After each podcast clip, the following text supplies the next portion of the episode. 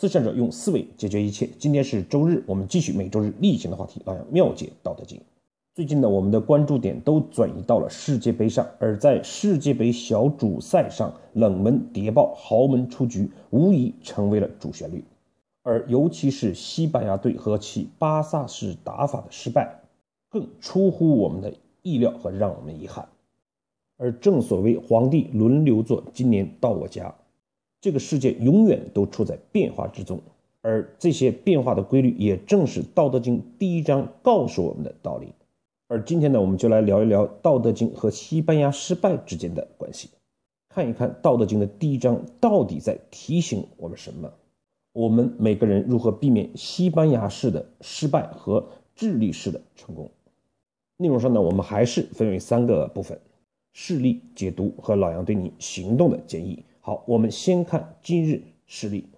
我们知道呢，西班牙是过去六年里一直是世界杯和欧洲杯上最强的球队，他们甚至创造了欧洲杯卫冕的历史。在此之前的世界杯冠军夺冠赔率上，他们也仅次于东道主巴西。但出乎人们意料的是，在世界杯小组赛上，他们一比五负于荷兰，零比二负于智利，两战皆败，小组出局。接下来我们来看老杨的解读，如何从西班牙的失败中领悟《道德经》第一章的内容。《道德经》的第一章讲呢，无名，天地之始，天地未开，世界处于混沌之中，哪有什么名字？其实呢，《道德经》是在告诉我们，当我们获得了某种名声、某种名誉的时候，我们应该记住，无名才是天地之始。我们需要的是忘记我们头上的光环，回到我们的原点。西班牙原来不是世界冠军，现在有了世界冠军之名，反而可能成为他的拖累和负担。要么是诚惶诚恐，担心失去；要么可能是自以为是，盲目自大。有名万物之母，我们得到了一个名字，只不过是区分了冠军和非冠军的差别。我们人的名字，我们取得的成就，我们的名誉，它仅仅是为了区分而已，又何必在乎这些虚名呢？所以呢，《道德经》进一步告诉我们：故常无欲观其妙，常有欲观其教。我们需要经常的回到我们成功的起点，忘记我们的名誉身份，甚至是当时我们成功的规律。对西班牙来讲，就是我们要忘记我们是世界冠军，我们也要忘记我们赖以成功的巴萨式打法。当这些都处于一个无的状态，我们就会发现，反而可能我们会回到事情的原点。我们仅仅需要去打赢每一个对手。我们不是什么世界冠军，也不必遵循所谓的巴萨式打法。我们事实上什么都没有。这个妙呢，就是我们一定要抓到我们事情的本质，找到获得一件事成功的真正的方法，而不必去拘泥于我们很多的表象的束缚。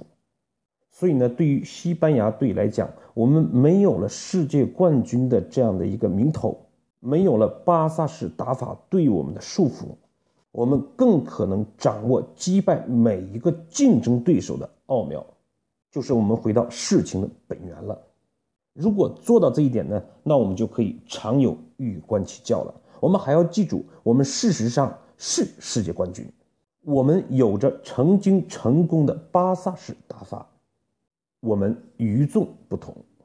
那如何让这种与众不同，如何让世界冠军和巴萨式打法得以维系呢？就是忘记它，常无以观其妙。这有点像我们通常讲的战略上藐视他，战术上重视他。战略上我们常有，我们记住，我们还是世界冠军，我们有巴萨式打法。但是战术上呢，我们恰恰要忘记他，没有那么多复杂的事情，只有一件事情：打赢每一个对手，回到对每一个对手的尊重，认真的研究他，制定自己的战术打法，做好所有的准备等等。所以呢，《道德经》接着又说：“此两者，同出而异名，同谓之玄。”回到正确的有的心态和回到正确的无的心态，战略上有名，战术上无名。战略上藐视，战术上重视，这些东西是玄之又玄的道理啊。玄呢，我们可以简单的理解为深不可测。所以呢，我们有的时候是要常无，有的时候是要常有，他们之之间是不断的转换的。面对不同的情况，我们要采取正确的态度。这就是所谓的玄之又玄。任何一个我们对规律的认识，大家都是在某一个时空下是适宜的。就像我们中国的发展，我们当初抓改革开放，一切以经济为中心，让一部分人先富起来，这是当时的玄，当时的深不可测的规律。但到了中国目前的状态，我们要反腐败，我们要照顾到现在的贫富分化。所以我们就看到李克强在最近欧洲之行就强调过这一点。我们目前的发展的区域之间的不平衡、城乡的不平衡，以及收入水平的不平衡等等，这恰恰为中国能够继续保持高速增长提供了基础。这就是《道德经》讲的“玄之又玄”。一个我们对规律的认识在那个环境适用，那么接下来它一定是被另外一个跟它相反的规律所代替，也就是我们通常讲的否定之否定。所以呢，一个人能够懂得时事，懂得在不同的时空下选择正确的做事的方式方法，去认识规律本身，他就掌握了众妙之门。可惜的是呢，西班牙队没有做到这一点。西班牙没有做到在战术上常无忘记自己是世界冠军，忘记所谓的巴萨式打法。所以，我们看到呢，在西班牙和智利比赛的下半场的前三十分钟，西班牙队落后的时候，我们依然看到他们好像是不急不慢的踢球，这种慢条斯理、讲究控制的所谓的巴萨式打法，是以往西班牙展现整体实力的画面。但是现在却成为西班牙队颓废和不思进取的画面。他们相信落后后可以扳平和反超，他们相信自己的战术具有绝对的优势，他们甚至相信绝不可能有一支球队可以挑战自己的权威。最重要的是，他们相信小组赛里的对手绝不是他们的对手。上期上届世界杯的决赛，他们就赢过荷兰。至于智利，他们认为西班牙与智利根本就不是同一个级别的球队，他们也没有在战略上做到常有。如果他们能谨记自己是世界冠军，要维护这样的一个荣誉，我们就不会看到西班牙队内巴萨的队员和皇马队员的对立。所以啊，《道德经》的第一句话讲的就非常清楚了：“道可道，非常道；名可名，非常名。”这就是众妙之门呐！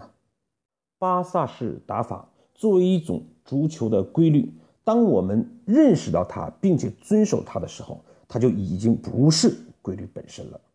西班牙队呢赢得了世界冠军之名，可是这个名呢却非恒名。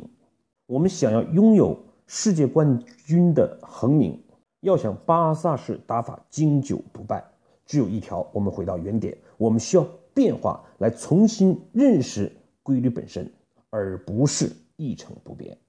西班牙队呢，在过去六年里，从来不是以战术多变著称的，而是稳定。有意思的是，零八年以前，西班牙最缺少的东西反而是不稳定。从不稳定到稳定是一种进步。可是，如果接下来我们不能打破这种稳定去创新的话，那么就是一种。退步。从西班牙的媒体、足协到球员，所有人回顾此前西班牙足球的失败和胜利时，都把球员的心态稳定和教练战术的固定看作西班牙成功的基石。但稳定是把双刃剑，过于稳重的西班牙缺少变化，甚至不懂变化。球员的心态已经到了很可怕的程度，自信成为一种活在自己世界里的麻木。博斯克呢？也就是他的教练同样是缺少变化的。其实，零三年、一三年联合会杯决赛的失败已经敲响了警钟，但是他并没有任何的察觉。最终，他从相信他的球员到完全对球队失去控制，这个过程他甚至没有感觉。